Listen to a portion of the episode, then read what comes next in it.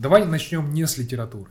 Давай, конечно. А, как ты думаешь, а, сколько продлится тот, а, то сумасшествие, которое сейчас происходит? Ну, я думаю, ты, ты в курсе всех новостей. Конечно, я да? в курсе, да. Как же? А, мы, наверное, опять-таки зрителям скажем, что мы сейчас э, вступаем в карантин и а, закрываем, а, значит, э, город Алматы, в котором мы сейчас снимаем этот подкаст.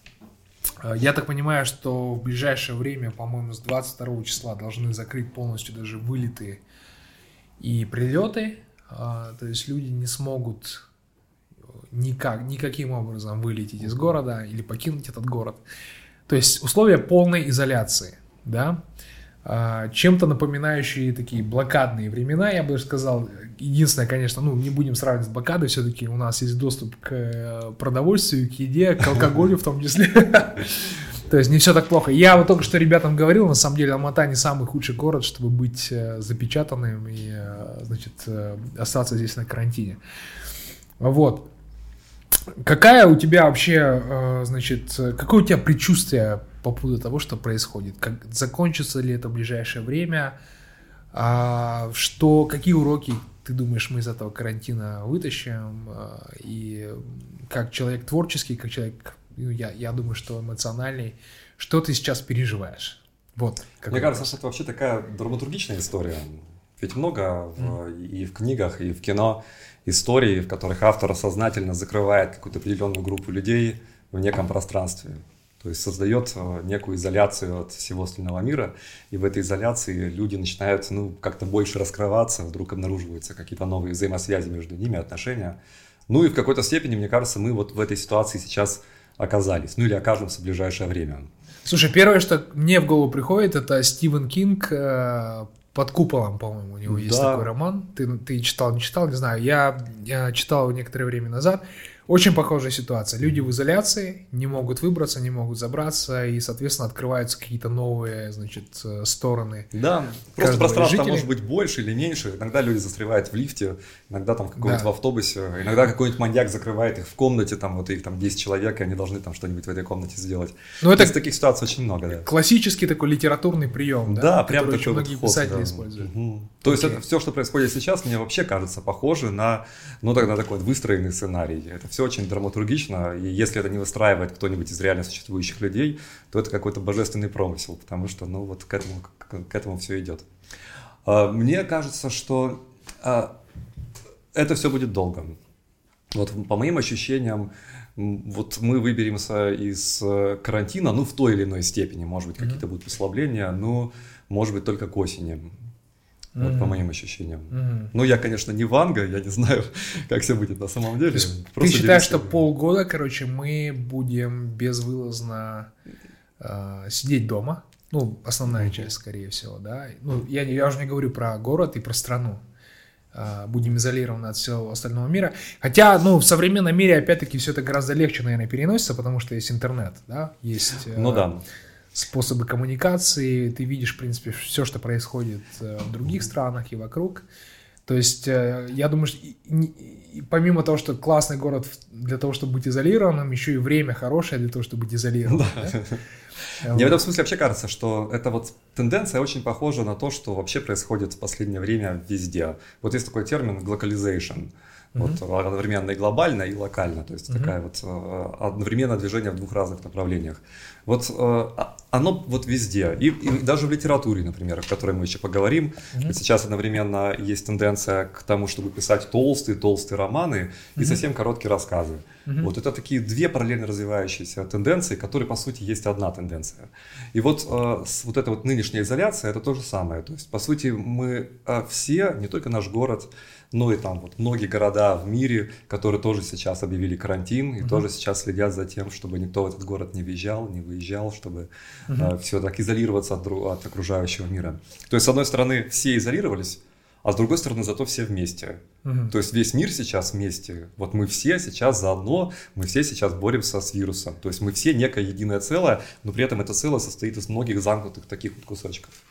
Вот такой glocalization. То есть, несмотря на то, что мы изолируемся, мы себя чувствуем частью всемирного, да, да. значит, э, я, сообщества. На моей памяти я не помню ситуации, в которой бы действительно бы мир так объединялся ради какого-то общего дела.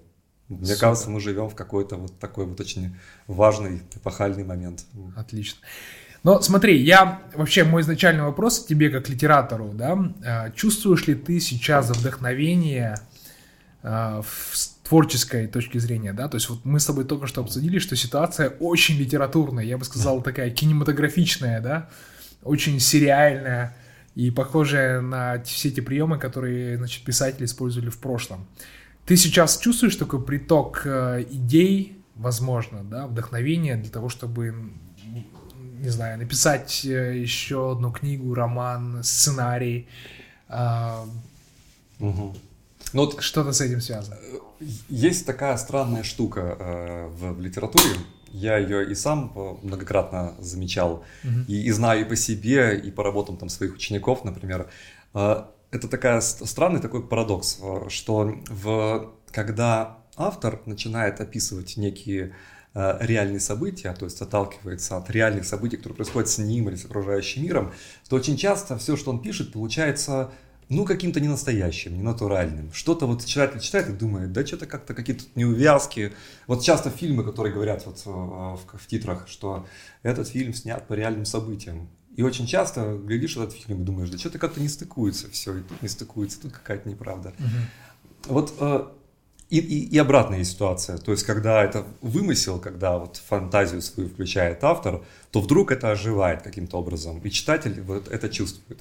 Мне кажется, что это связано с, с тем, что когда автор описывает исключительно то, что есть на самом деле, ну, какую-то свою реальную историю, историю своего города, историю, которая происходит прямо сейчас на его глазах, то он как будто бы не вкладывает в свое произведение вот ту нужную творческую энергию, которую потом может принять читатель.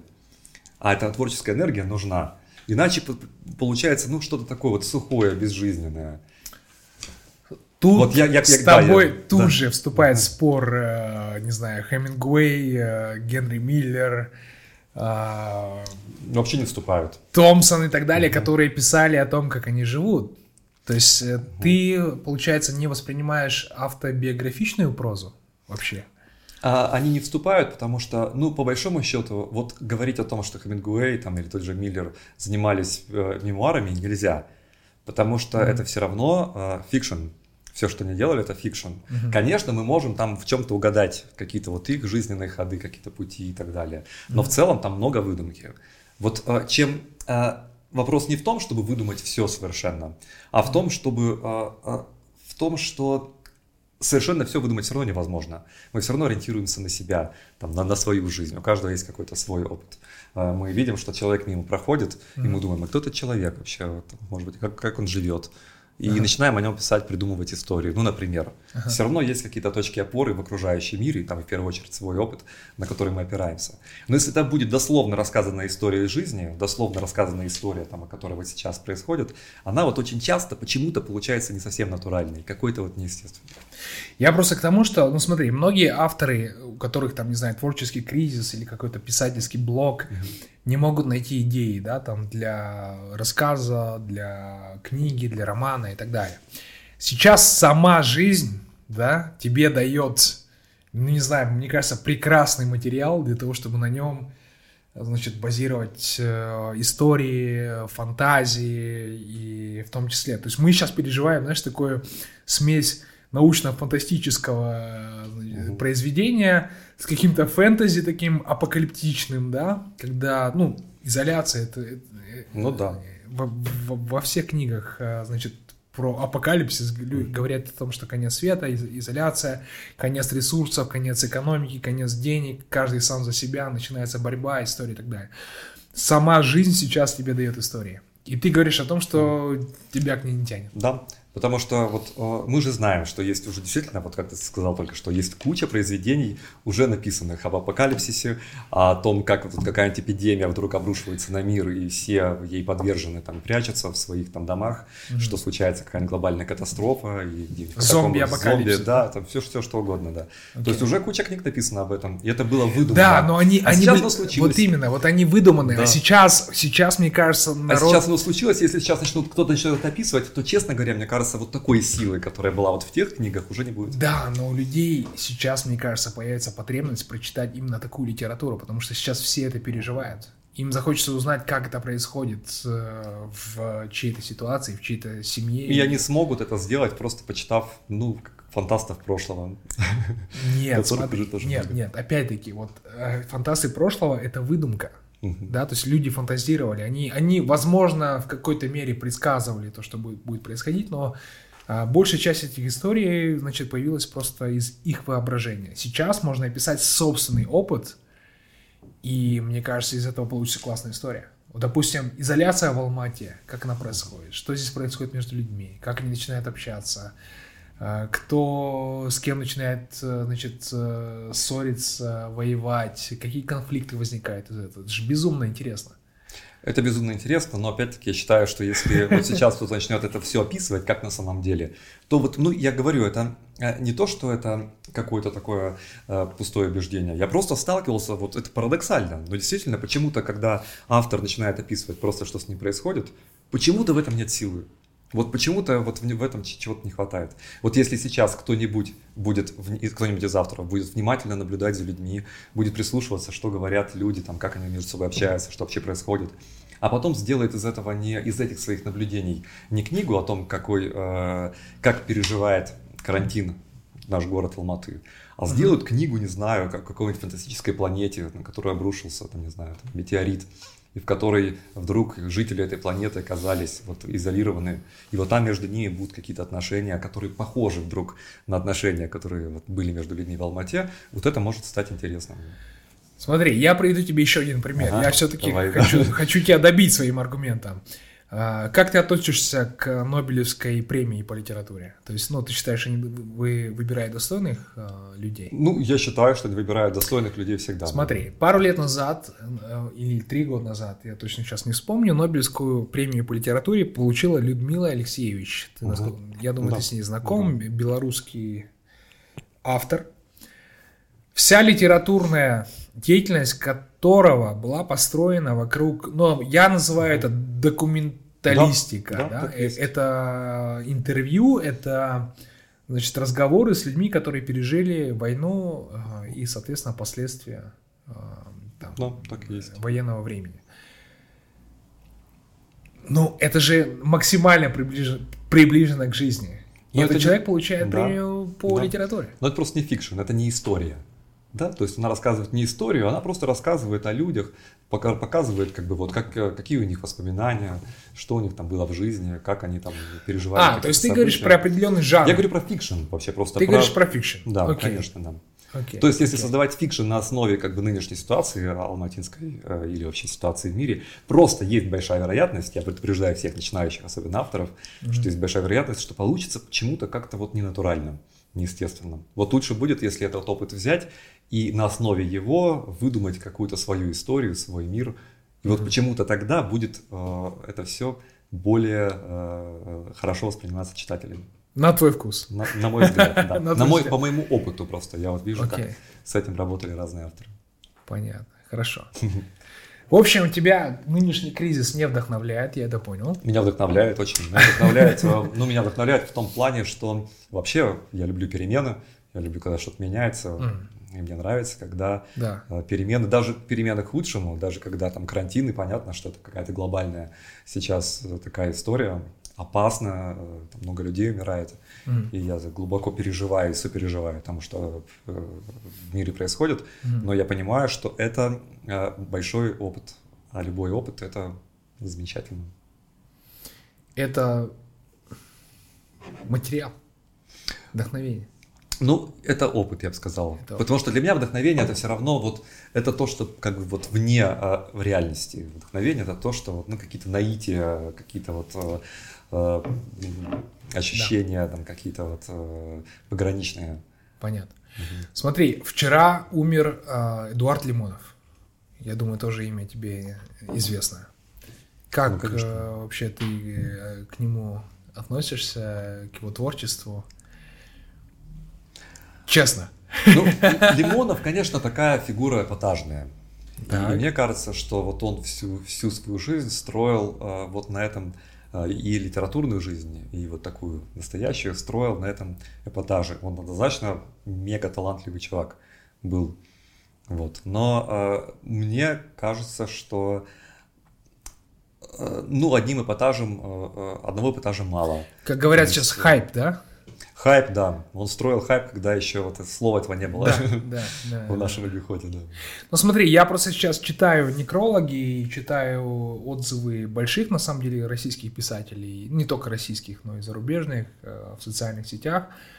И очень многие называют его последним, там, ну, большим или великим, там, русским литератором. Ты согласен с этим утверждением?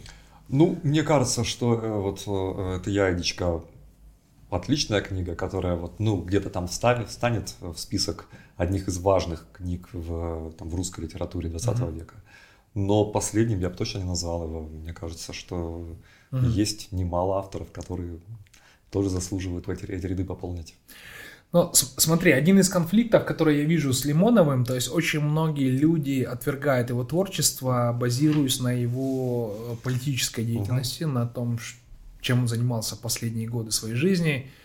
А, это там политическая партия, это марши несогласных, это там, в том числе для Казахстана очень важная тема. То есть, я не знаю, ты знаешь, не знаешь, его посадили на несколько лет за попытку, значит, э, поднять восстание в северных областях Казахстана. Да, да, что помню. Причем я сам просто родом из Петропавловска, mm-hmm. с, я сам, с самого севера Казахстана, да, для меня эти края родные.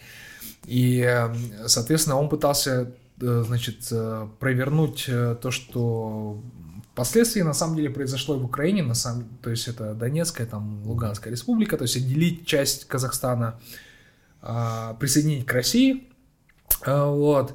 На основе этого он попал в тюрьму и так далее. То есть я понимаю отношение, допустим, казахстанцев к Лимонову абсолютно отрицательное, то есть кого не спроси, по понятным причинам, да, то есть э, это там имперская политика, сепаратизм, отделение областей и так далее, мы против всего этого. Но э, вопрос, который я к тебе, тебе хотел задать, нужно ли отделять творчество писателя от его личности, личности от его политических, скажем так, э, воззрений, от его характера, э, его отношения с близкими, с семьей и так далее.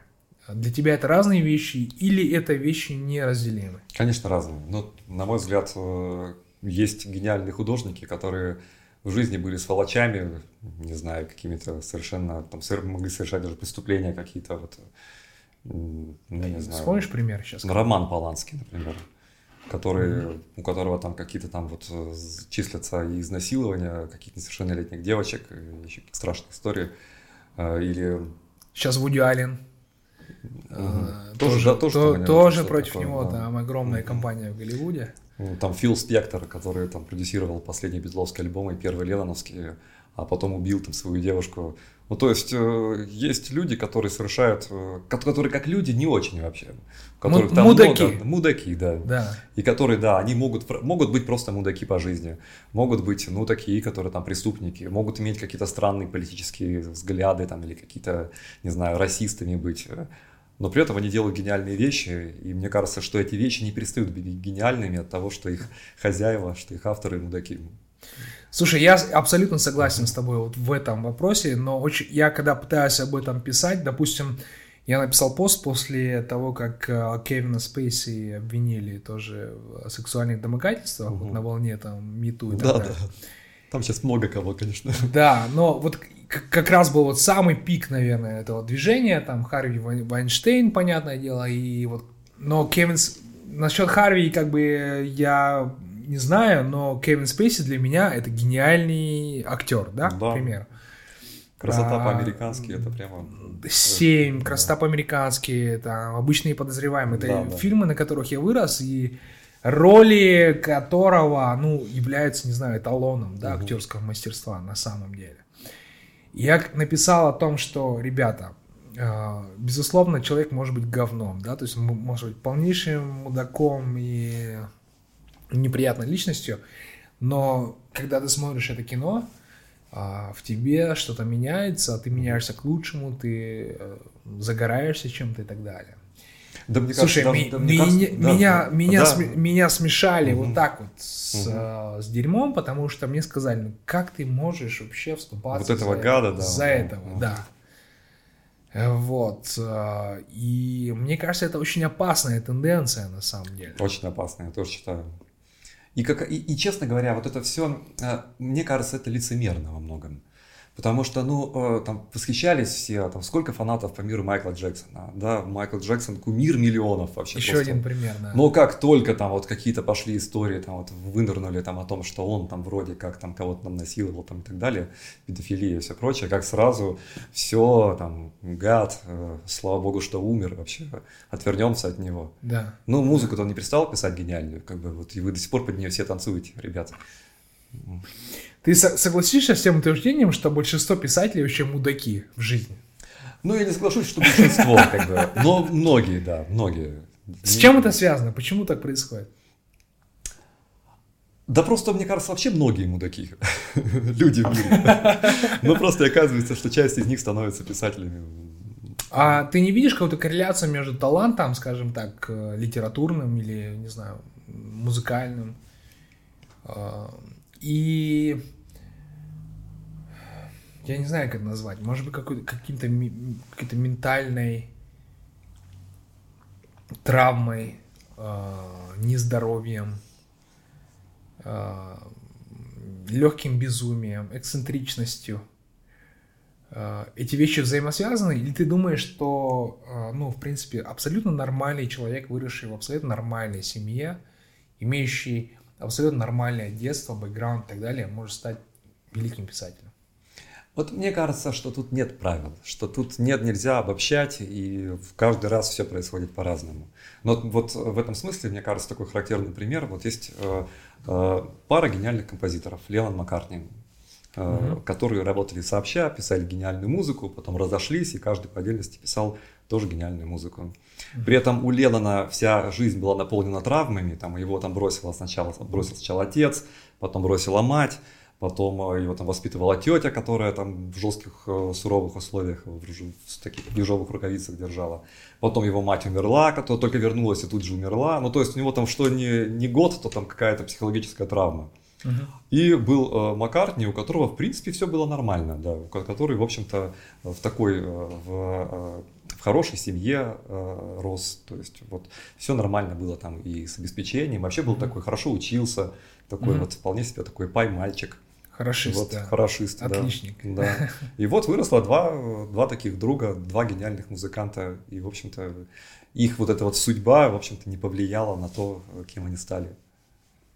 Очень интересно. Расскажи про свой бэкграунд. Э, откуда ты, в какой семье ты рос, э, что на тебя повлияло, где ты набрался э, всех этих безумных идей для того, чтобы стать литератором и открыть школу впоследствии? Давай, мини, мини-биография. Мне кажется, что я э, родился случайность. То есть то, что я родился, это вообще такая интересная случайность. Угу. Э, и вообще такое вот стечение э, целый, целого ряда обстоятельств. Я родился в Новосибирске, в Сибири. Ты не казахстанец. Я родился в Сибири, но как я там родился? Почему я там родился? Потому что моя мама алматинка. Угу. Алматинка отличница. А, в свое время, в советское время, те, кто заканчивал с, на отличной школы, мог поступать в любой вуз СССР без экзаменов. И почему-то моя мама решила поступить в, в Томский, там я уже не помню, как называется, какой-то Томский государственный университет, он как-то вот по ее направлению был один из ведущих. Угу. А, но поехала поступать туда, так как она понимала, что экзамен сдавать не нужно, нужно просто сдать документы, поехала туда в последний момент. И по дороге э, там что-то случилось, то ли какая-то какая авария на путях, то ли еще что-то на поезде. Поехала, застряла в Новосибирске. Э, дальше проехать нельзя было, а был последний день приема документов. Я решила, сдам документы в Новосибирский э, университет, uh-huh. отучусь год, потом переведусь в Томск. Но в Томск она не перевелась, потому что встретила там моего папу. Судьба, судьба. Да. И тут же буквально там через некоторое время появился я, и родители мои уже вместе со мной перебрались обратно в Алмату, потому что в Алмате теплее, климат лучше, ну и вообще там яблоки на улицах растут. Родители русские у тебя или... Русские, да. Есть какие-то примеси? Ну, есть у меня э, отец наполовину украинец, Где-то там у меня в корнях есть и э, прибалты, и кавказцы. Ну, то есть там много okay. всего. Окей, окей. Ну, то есть классическая советская история да, да. смешения народа. Окей, ты в, ты в Алмате. А что произошло дальше? В Алмате я провел э, половину своего детства. И я э, начал читать очень рано, как раз в Алмате я начал читать, mm-hmm. очень этим увлекся. У меня, у моего дяди была огромная совершенно библиотека, и я ее с детства полюбил. Я так. перечитал. Читал просто все, что попадалось под руку, до чего дотягивался. помню, вот первые впечатления о книгах, какие произведения, какие рассказы, может быть? Мне просто, я помню, срывало крышу от того, что я читал, потому что вот для меня каждая книга это было такое погружение. В Но были жемчужины, мир. которые ты, вот первое, что приходит в голову, кому вспомни. Мне сразу несколько приходит. Я помню, например, э, как я читал Тараса Бульбу Гоголя. Окей. Я помню, как... Великая, великая. Как я вот, помню, начал читать, и там, если помнишь, там в начале а, Остап с Андреем возвращаются э, к Тарасу, и Тарас такой встречает своих сыновей mm-hmm. и сразу начинает там ругаться, драться с Остапом на кулаках. Там, вот, yeah. Э, и, и мне казалось, что это такой какой-то брыжущий энергии мир, что там вот все были такие какие-то живые, колоритные, мощные. Окружающий мир был такой вот э, вполне будничный, все занимались своими делами, как-то ходили. Это 90-е годы? Ну, это нет, это было, это середина 80-х. Вось... а, еще 80-е. Ну, ты чуть постарше меня, хорошо, mm-hmm. окей. Ну, 80-е это да, это другая Алмата. Да, я в Алмату приехал, наверное, в 84-м, 85-м, и где-то, ну, в то же время, когда я читать начал. Перестройка, хорошо. А, Что еще? Помню, например, вот Дюма «Три мушкетера» для меня такая вот книга, которая до сих пор, ну, чуть ли не настольная. Я вот я активно ее использую, например, как, э, как такой набор примеров э, в своем курсе, потому что мне кажется, что она с точки зрения драматургии и литературы очень точно построена. По ней очень легко показывать, как работает тот или иной инструмент, тот или иной прием. Мне кажется, совершенно так. И, и мало этого, она еще и такой отличный учебник для пацана. Вот я считаю, что «Три мушкетера» нужно каждому мальчику прочитать в детстве. Слушай, а у тебя немного не изменилось отношение к «Трем мушкетерам» с возрастом? Я объясню, почему я этот вопрос спрашиваю, да? Ну смотри, когда я смотрел э, сериал «Бригада» в 90-е годы, угу. конец 90-х, да, это был, то есть для меня эти пацаны были героями. Сейчас, когда я оглядываюсь назад, я смотрю на, на этих э, там Саша Белый и вот эти все персонажи, да, да, я понимаю, что, ну, несмотря на героические качества, ребята на самом деле были, ну, отрицательными персонажами в общей угу. там парадигме вещей, да, потому что, ну, во-первых, они бандиты, во-вторых, там они готовы были убивать ради денег, э, и очень много таких понятий. Сейчас, когда я перечитываю «Три мушкетера», у меня точно такие же вопросы там встают, да. Д'Артаньян, чувак, который, значит, украл жену у, у женатого чувака, причем вполне успешного, да. Просто потому что у чувака нет принципа. А, я уже не говорю про Арамиса, который там, ну, половину Парижа или там, не знаю, всего богемного мира там, значит, э, оприходовал. Да, любвеобильный был парень. А, вот. А, Порто, соответственно, это чревоугодие, это чрезмерное потребление, это такая, знаешь, неограниченная тяга к еде и убийствам. Единственный персонаж, который мне до сих пор нравится, это Атос. Вот который реально? повесил свою жену, да? Повесил свою жену, да. Но благ, благородный чувак. Но, то есть, знаешь, я просто вот через призму времени а, сейчас смотрю на всех этих, а, значит, персонажей, пересматриваю фильм знаменитый, да, советский, и у меня совершенно другое отношение к ним. У тебя ничего не поменялось? Я просто понимаю, что это... В детстве, конечно, они были э, для меня более такими идеализированными. Конечно, я, я видел скорее то, что они такие вот... Э, у них для них ценна дружба, там, честь, благородство, они держат свое слово, они готовы там жизнь отдать ради какого-то там вот важного дела. А сейчас я уже их так не идеализирую, но я понимаю, что вот эти вот все вещи, о которых ты сейчас говоришь, они такие вполне нормальные. Ну, то есть, как э, говорил герой в джазе только девушки, у всех свои недостатки. Да, просто, ну, кто-то чревоугодничает. Сейчас люди, там, если поковыряться в судьбах каждого, ну, что-то там вот у него там есть. Кто-то бухает, кто-то чревоугодничает, кто-то там, может быть, там, не знаю, сладострастен и там жене изменяет. Ну, какие-то вдруг там вот вырисовываются какие-то вещи. Это просто как бы, а, они просто люди. Но у этих людей есть какие-то очень важные ценности все равно, на которые они опираются, и вот эти ценности для них важны, и их они предавать уже не будут. Несмотря на то, что, конечно, есть То есть это дружба, это преданность э, королю, да. насколько я понимаю, да? Ну, то есть это, государство. Это честь. Государство. Угу. Честь. Что еще? Ну, любовь. Любовь, да. Ну, это некая такая, вот, может быть, своя, но справедливость. То есть э, они считают, что... Вот, вот, вот, вот здесь у меня возникают проблемы, знаешь, потому что справедливость на, на самом деле у каждого своя. Я сейчас ну, с возрастом начинаю, начинаю понимать э, э, кардинала, я начинаю понимать его справедливость, да, я начинаю понимать... Э, э, как чуваки, которые работали на кардинала. Гвардейцев. Гвардейцев, кардинала. Их тоже начинаю понимать с возрастом, понимаешь? У них своя справедливость. Они ну, пытались да. сохранить порядок в государстве. Да. Предотвратить хаос. Ну, на самом деле, мушкетеры это тоже, просто э, тоже на, на этой же позиции находились. Э, то есть мушкетеры тоже следили за порядком, так же, как и гвардейцы. Просто когда мушкетеры С находили дерущихся гвардейцев, они их там пытались наказать. Когда гвардейцы находили э, там дерущихся мушкетеров, они их пытались наказать. Это была такая система Как вот, сказали бы сейчас э, элитологи, например, Ербол Едилов, это была война кланов. Ну да, по сути, да.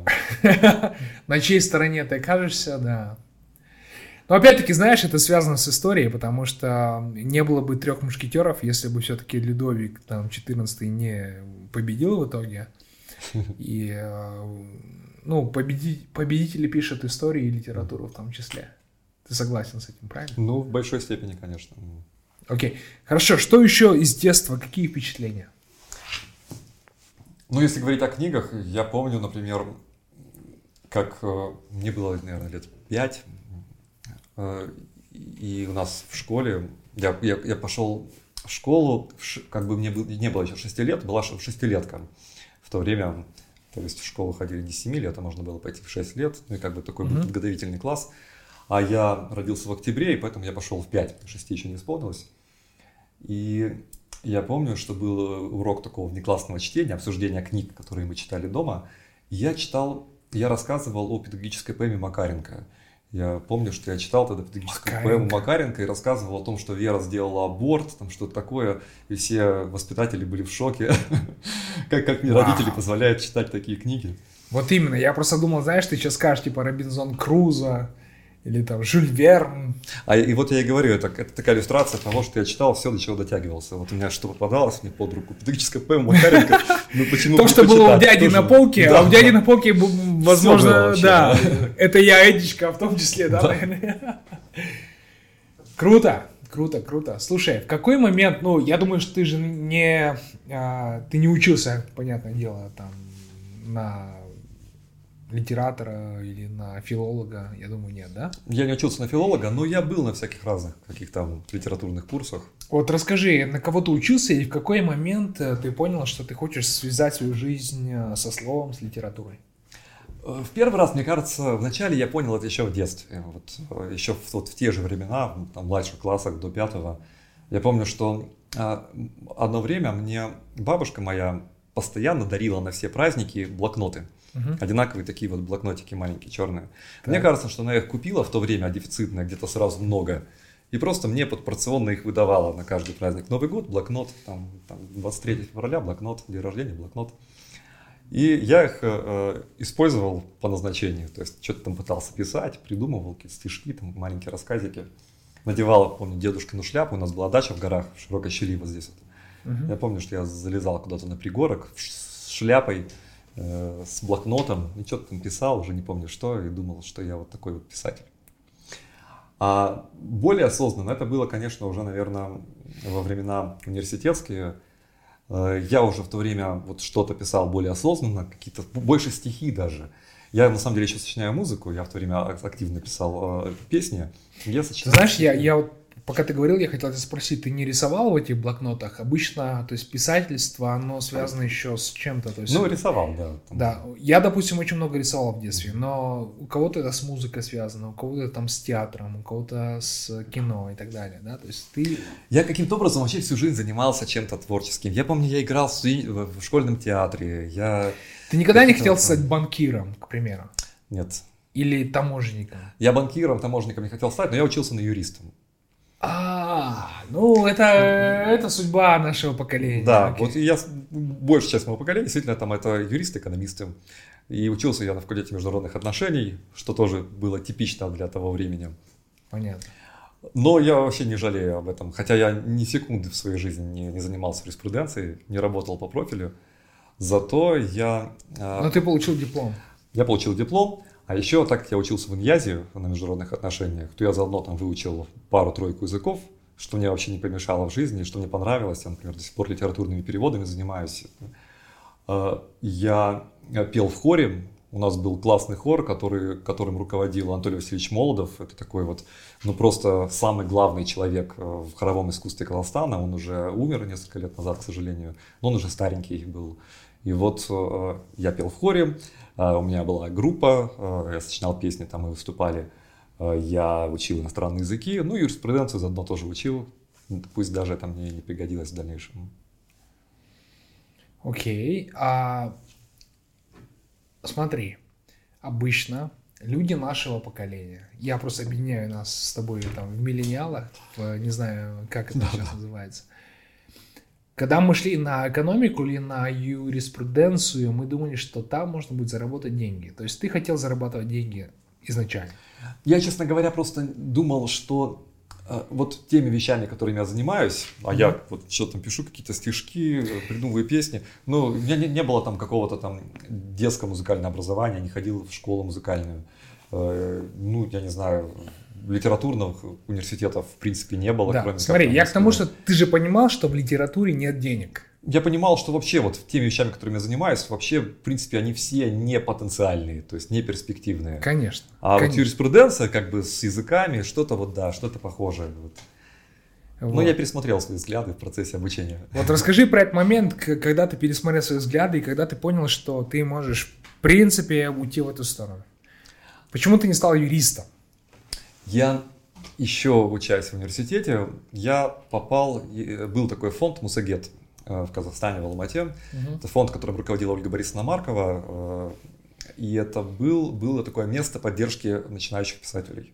Потому что в то время вообще... What? У нас было место поддержки да. начинающих писателей? Да. Потому что в то время вот всем было абсолютно начихать на то, что творится в литературе, союзе писателей. Да, конечно, прочее, да. ты что? Ну... Это был, по, по сути, конец 90-х, начало 2000-х. И вот я в 99 году попал в Мусагет. Мусагет это был фонд, в котором э, собралось, собралось несколько человек таких энтузиастов, э, филологов, таких уже взрослых людей, э, которые там занимались литературой. И вот курировала все это Ольга Борисовна Маркова. Причем она была, она была инвалидом, она была прикована к креслу, к инвалидному. И вот у нее хватало каким-то образом вообще сил для того, чтобы собрать вокруг себя, ну, такую целую когорту вообще писателей, из которых выросли сейчас вот те писатели, которые представляют Казахстан за рубежом, и вообще самые знаковые сегодняшние писатели, по сути, большая часть, это все выходцы Мусагета. Слушай, Они я, все в, я в шоке. Я, я себе представить не мог, что у нас когда-то это было. Ну, вот такая, да, странная. Расскажи поподробнее. Э, чем вы занимались, как вы объединились? Как... Назови фамилии, кто там был?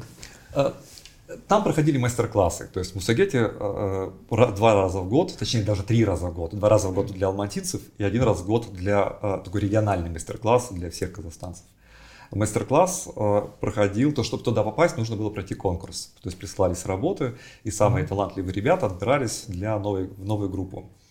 Э, преподавали там, вот многие люди, которые там преподавали, уже умерли. Там Виктор Владимирович Бадиков, э, сама вот Ольга Борисовна Маркова, Любовь Феликсовна Тунеянс жива еще, вот она сейчас тоже занимается преподаванием таких каких-то литературных дел.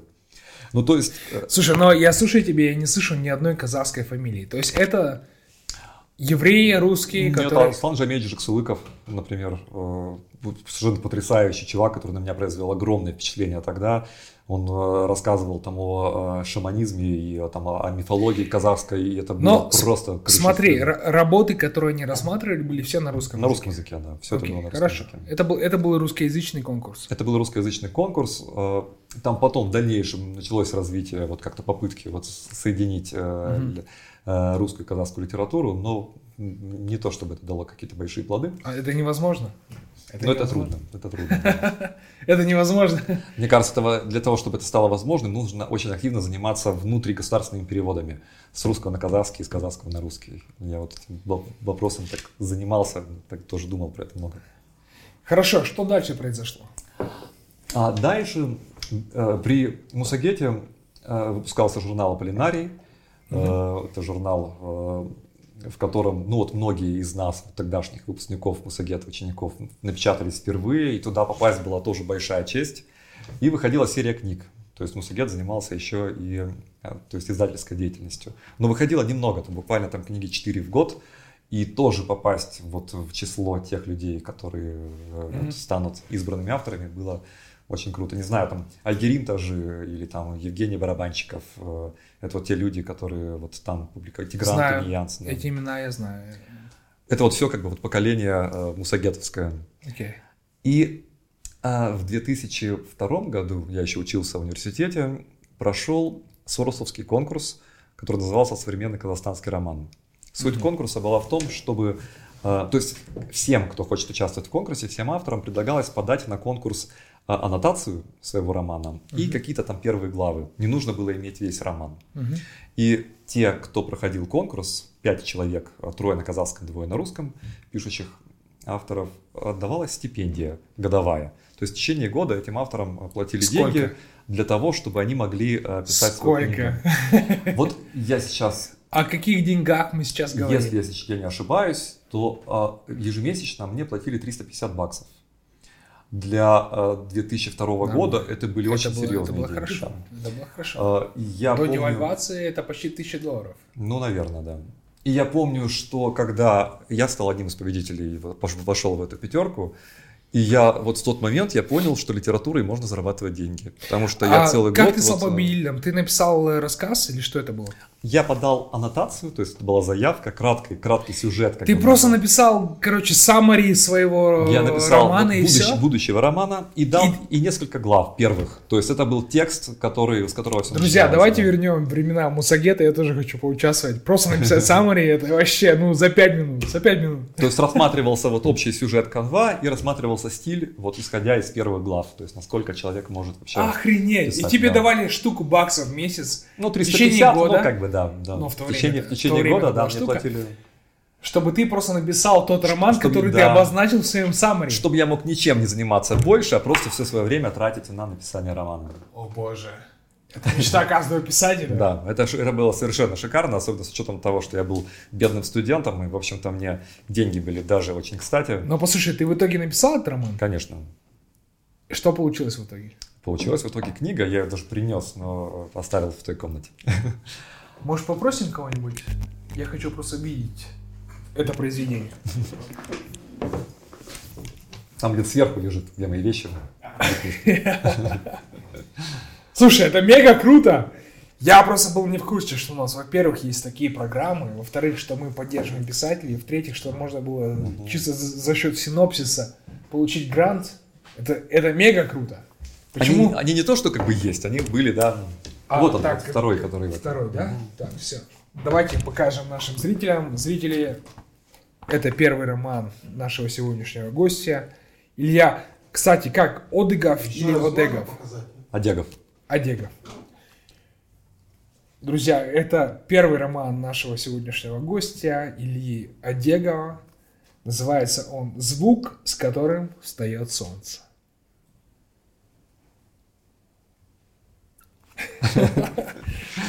Ну, слушай, а, достаточно тонко, 141 страница. Я обязательно прочитаю, обязательно. И я вижу, что здесь прям, прям написано, что это лауреат какого-то казахстанского конкурса. Да, да, да. Современный казахстанский роман. Супер. Ты, ты же меня подпишешь сегодня, да? да? И я помню, что... Звук, с которым встает солнце. Подожди. Ага. Дай три, пожалуйста, основных э, тезиса, о чем эта книга. Вот прям три. Три. Я, я, потому что, я, знаешь, обычно писатели спрашивают, о чем ваша книга. И я просто сам человек, который написавший книгу, я знаю, что там заложено гораздо больше, чем какая-то одна идея, да, то есть, ну, дай три.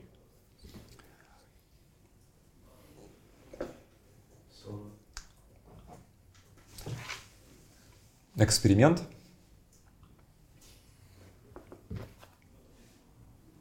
Дискретность. И психология.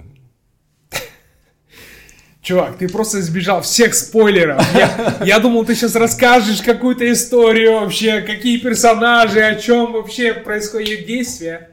Но Суть, хорошо. да. Суть в том, что эта э, э, книга писалась, то есть пред- пред- представляешь, я э, студент, и мне вдруг привалило такое богатство, куча денег, которые мне ежемесячно платят.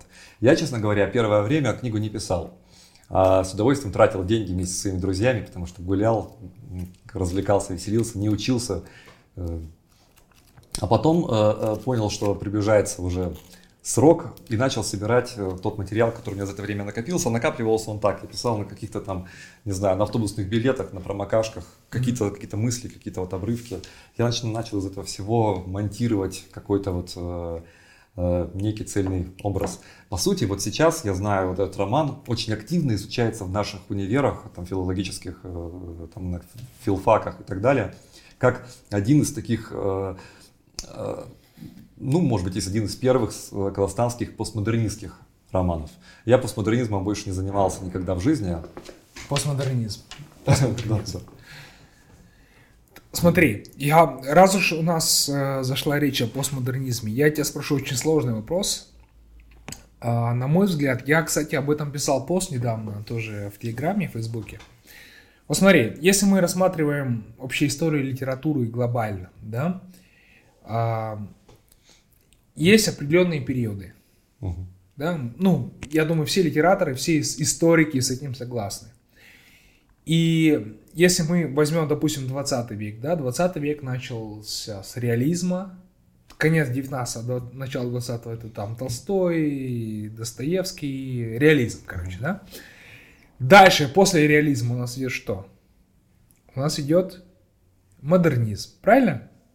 Ну, да. Ну, много всего на самом деле идет. Вот если покопаться в литературе, то там одновременно появляется там акмеизм какой-нибудь, там, не знаю, там Но авангардизм. ос- основ- там основное, абриуты появляются, ну, да. основное течение, под куполом которого можно все это объединить, это модернизм. Все-таки, да, то есть ну, Джойс, не знаю, тот же там Хемингуэй и так далее, да. Есть поколение. Что происходит после модернизма? Происходит постмодернизм. Правильно? То есть э, я думаю, что он до сих пор не закончился. Он до сих пор... э, Мы, человечество еще не придумало новое направление в литературе после постмодернизма. У нас ничего нет. Ну, ты можешь это назвать? Что сейчас? Какое Да. вот, что пришло после, на смену постмодернизма? Что пришло на смену постмодернизма? Фьюжн. Я считаю, что на смену постмодернизма пришел фьюжн. Пришла такая эклектика. Э, вот- Объясни. Вот э, э, что, то есть в- какой-то момент, что такое модернизм вообще по сути? Модернизм это работа с текстом, который использует еще и какие-то гиперссылки на Да. некие такие архетипичные какие-то вещи, Да. то есть там на античность там, Улис. и так далее. Да. Улис Джойса. Да. Хорошо. Пошли по- дальше. Постмодернизм это текст, который использует как ссылки уже не, не бэкграунд, а вообще все, что вокруг. То есть он может использовать какие-то ссылки на кино, которое сейчас происходит, на политику, на книги, которые прямо сейчас как бы вот, э, Ну, которые есть. давай назовем Мгм. имена. Сартер, я думаю, да. А, Элис, я думаю, Дона Тарт, э, что, что еще из американского? Пелевин, да, там условный.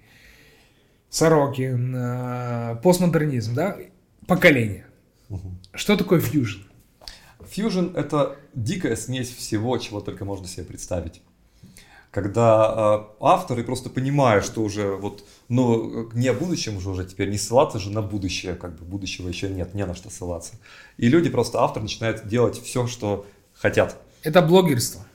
Ну, блогерство в том числе. Просто это как бы такая работа с тем, чтобы э, ни на что не ориентироваться ориентироваться, как бы, и, и на все сразу ориентироваться. То есть в одном и том же романе могут сейчас встретиться элементы одновременно и реализма, и там почвенничества, и военного романа, и, и там модернизма, и постмодернизма, и пост-пост-пост-постмодернизма. То есть это просто какая-то вот, вот, вот Смотри, как, как я это вижу. Допустим, у тебя есть роман, состоящий из, из 12 глав к примеру, да, допустим, у тебя одна глава написана в стиле модернизма, вторая глава написана в стиле постмодернизма, третья в стиле реализма и так далее. То есть ты это имеешь в виду? Или это, или это именно в тексте, интертекст? Это, это еще более все запутано. Просто по большому счету сейчас все работают с экспериментом. Но этот эксперимент всегда настолько авторский, настолько okay. автор сам решает, вот, вот какая у него зона, степень свободы, что, ну вот, э, вот у меня, например, вот в этой книге есть произведение, которое называется «Любая любовь». Это концерт. Э, концерт в семи частях. И там каждый, э, это сборник, по сути, рассказов, цикл рассказов. И каждый рассказ написан в своем музыкальном жанре. Там есть там танго, есть э, э джаз. Ну, это Джойс. Ты, ты, ты почти казахский Джо, Джойс. Но смотри, ты согласен с тем, что казахское искусство, я, я сейчас говорю не только про литературу, но я говорю и про кино, и про музыку, застряло на реализме? Ну, если говорить про поколение довольно недавнее... У нас не было модернизма, у нас не было постмодернизма. Именно угу. в казахской угу. Ну а, да, сфере. вот, вот прямо вот если говорить о пластах, то мы этот путь не проходили. Мы не прошли. Просто его. отдельные единицы вот представляли там и модернистские какие-то вещи. Кто? Кто из модернистов э, казахских э, для тебя важен, к примеру? Ну, я, например, считаю, что Макжан Жумабаев да ладно! Правда, правда. Вот, вот посмотри сам. Вот, э, это, Он был реалист, это поколение Толстого. Ничего подобного, на мой взгляд. Ну, я понимаю, что это поколение Толстого, но по сути вот он вот делал вот тот шаг вот в эту сторону, в сторону э, модернизации литературной. Потому ну, что где, вот если, где, говорить, если говорить о поэзии как казахской, там он там работа с формой в первую очередь. Вот если говорить о казахской поэзии, то казахская поэзия традиционная построена по одному и тому же принципу. Это э, каждая строчка, первая строчка заканчивается словом, вторая строчка заканчивается словом, которое рифмуется вот с тем словом, которое было в первой строчке. И четвертая строчка заканчивается. То есть первая, э, вторая и четвертая строчка имеют одинаковую рифму. А третья строчка, она выпадает и по ритмике, и, и по рифме, то есть она такая отдельная. Mm-hmm. Это вот классическая форма построения казахской поэзии. Вот mm-hmm. очень многие казахские поэты писали вот по, в этой манере, по этому принципу. Это вот есть наша как бы а, основа реализма, вот, такого, mm-hmm. вот такой вот. Это удобно еще и потому, что э, поэзия была устная, поэзия была устная в основном, и поэтому можно было две строчки срифмовать, третью что-нибудь там поимпровизировать, ну, это, а потом это на четвертую как, как у Гомера, да, примерно. Ну, ну в есть... принципе, да, потому что там у него тоже устная, да, была да, форма во многом да, у древних греков. Да, да. А Макжан Жумабаев начал очень сильно экспериментировать и у него вот этой вот формы нет и в помине. Но это не он модернизм. там все совершенно меняет, он меняет структуру, он разбивает. Хорошо, хорошо, но смотри, сейчас речь не о форме, сейчас речь о содержании, да, то есть это же не модернизм по содержанию, это абсолютно такая пропагандистская какая-то вещь, нет? У стихи Макжана Жумабаева да. пропагандистские?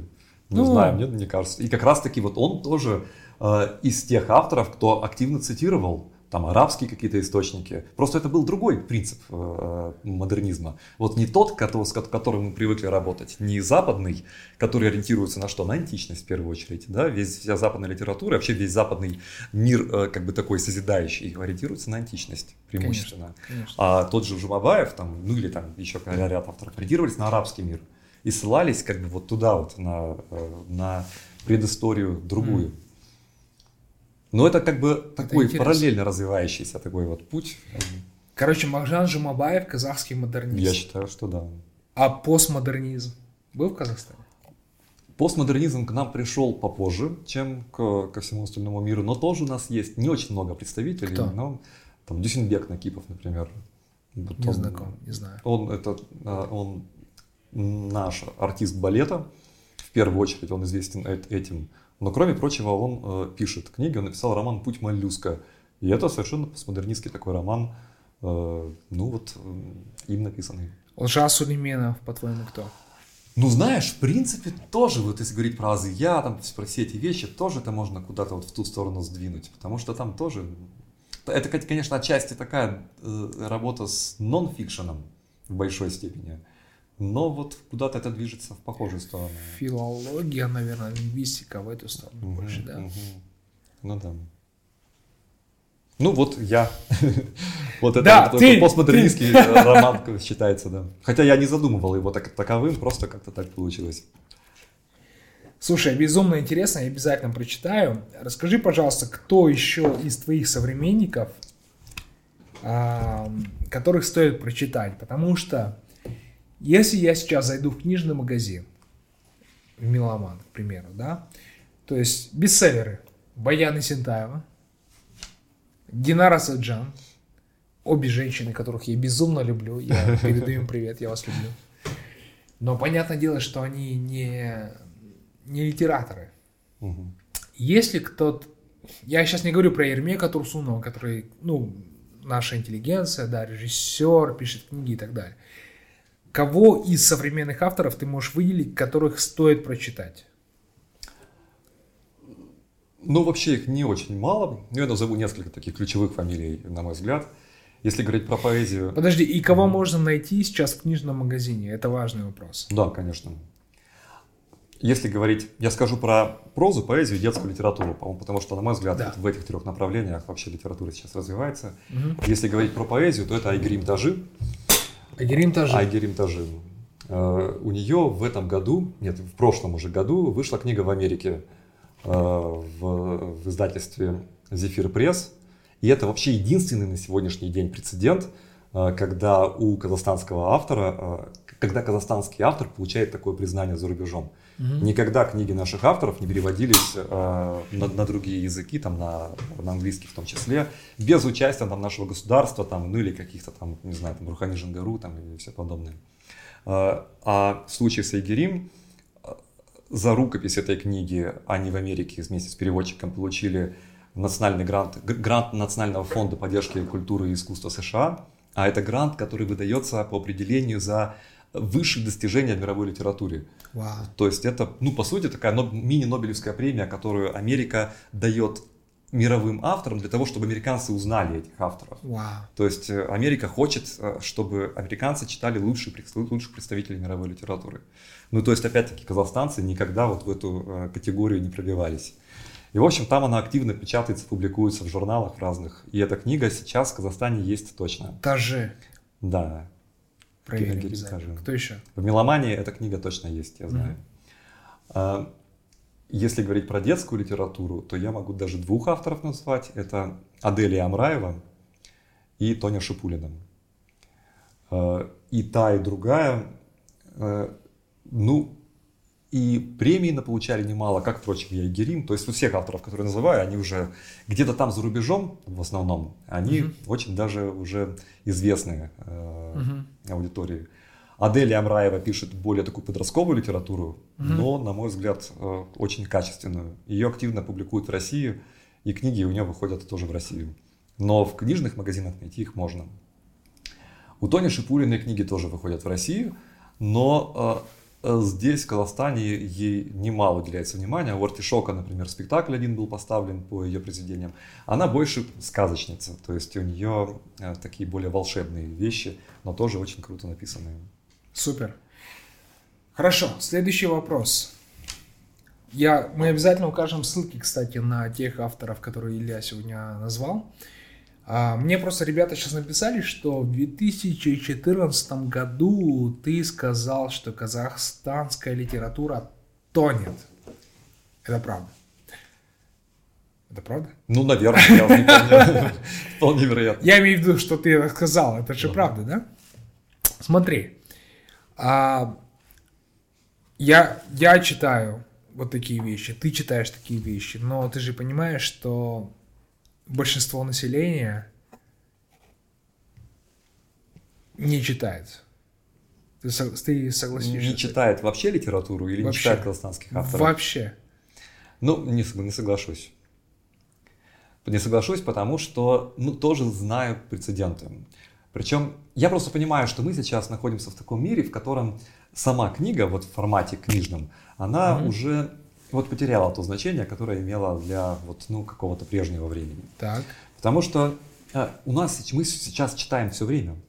У нас у каждого в руках телефон, и мы из него не вылазим вообще, вот большинство из нас. Соцсети. Мы читаем, да, вот соцсети, статьи, там что-то. Кто, что понравится, то и читаем. Где-то мы читаем для того, чтобы получить какие-то эмоции, там, повеселиться, посмеяться, там, mm-hmm. где-то потому, что мы там сопереживаем там чему-то, где-то просто новости узнаем, там, какие-то mm-hmm. там э, валютные котировки, ну, там все, все что угодно, но мы все время читаем. А еще сейчас в мире же множество э, разных других как бы источников, э, ну, такой недирективной информации. То есть mm-hmm. такой вот э, информации через рассказывание историй. У нас есть доступ к огромному количеству фильмов, которые каждый год выпускаются там десятками, и мы просто не успеваем их посмотреть. Книг выходит в мире просто вот, если посмотреть вот сейчас на общий мировой рынок, очень много. Я вот, у меня была презентация Тимура его лета, книги на франкфуртской книжной ярмарке. Давай Я... расскажем поподробнее. Что это за... Э, вот это, да. Да, да, вот. Вот она показываю нашим зрителям.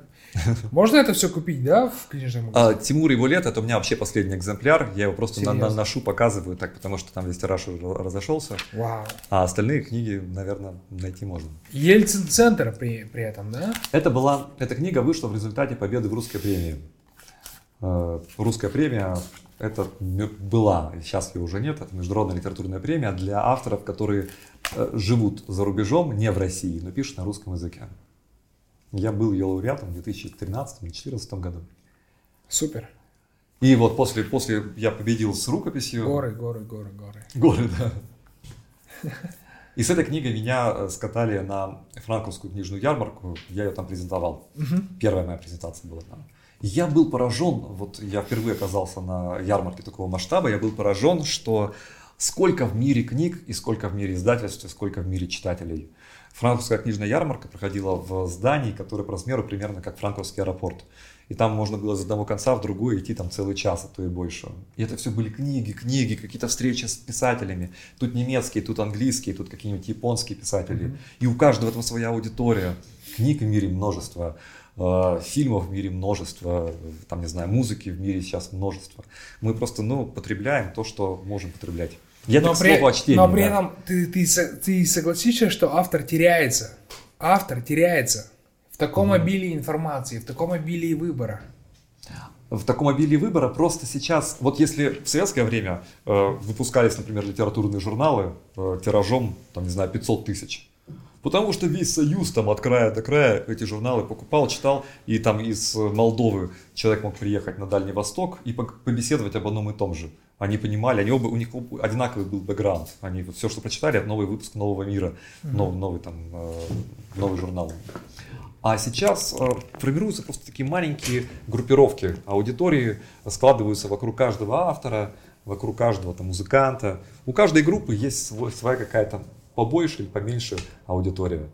И вот весь мир сейчас вот состоит из таких вот э, центров и небольших аудиторий вокруг этих центров. Но я почему говорю? Народ читает, вот мне кажется. Вот я э, пару лет назад преподавал в школе, угу. вот в настоящей школе, не угу. там какой-то там, просто в реальной гимназии в Алматинской. Так, что, что ты преподавал? Я преподавал вообще не, не пойми что, потому что я познакомился с, с ректором случайным, и она мне сказала, Илья, ты знаешь, у нас преподаватели такие все зашоренные, там все, всех в голове только ЕНТ, ничего никому не интересно больше. Mm-hmm. А я хочу, чтобы дети там смотрели на каких-то интересных людей, как-то развивались. Давай я тебя вот, э, сделай благое дело, мы тебя устроим кем-нибудь, ну в смысле mm-hmm. вот преподавателем чего-нибудь.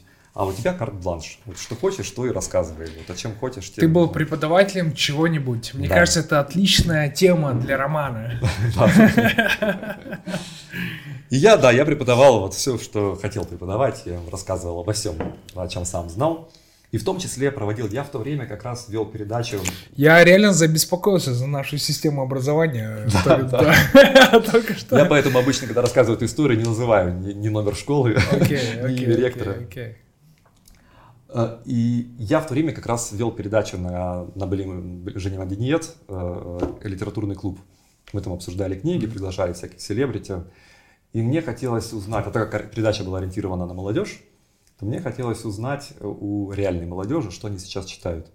У меня были 9, 10, 11 классы. Угу. Каждого класса там по 3 или 4. То есть такая вот э, подборка довольно большая, выборка.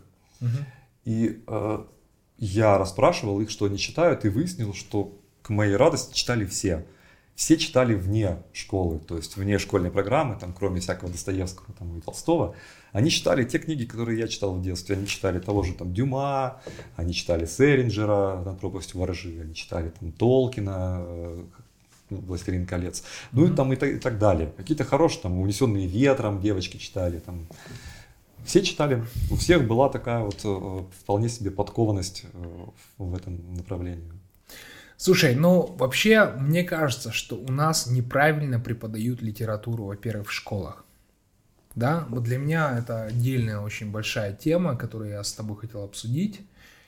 Я просто вспоминаю, как мне преподавали, преподавали литературу. Да, литература это были такие строгие учительницы, которые вбивали в тебя в 16-15-летнем возрасте войну и мир, преступление и наказание, а, там очень сложные пьесы Чехова, очень сложные, безумно сложные. А, я уже не говорю про там казахскую литературу, там кочевники, Абай и так далее. Сейчас с возрастом не понимаешь, что тогда в 15 лет, в 16 лет ты, ты просто ментально и физически не готов воспринять эту информацию. Я сейчас сильно против того, чтобы давать классику в школах. Я не знаю, ты согласишься со мной с этим, с этим утверждением э, или нет, но на мой взгляд, если все-таки давать классику в школах, то нужно обязательно рассказывать про историю авторов. Потому что история авторов очень сильно завязана на том, что написано в этих произведениях. Они, безусловно, великие, они божественные, но ты можешь их понять только, вот как, мне сейчас 36, 36 лет, да, то есть я, я понимаю «Войну и мир» только сейчас. Говорят, что если ты перечитаешь ее в 50 лет, ты поймешь ее по-новому. Когда ты перечитаешь ее в 60 лет, ты поймешь ее по-новому. А, в школьном возрасте, на мой взгляд, гораздо важнее история, кто такой был Толстой, почему он был такой крутой чувак, да, или Достоевский, или там, не знаю, все остальные авторы Чехов, которых мы изучали, казахские в том числе. Почему они были крутые чуваки? А, что ты думаешь по поводу современной подачи вообще литературы в школах, да? И что бы ты изменил в той системе, которая сейчас есть?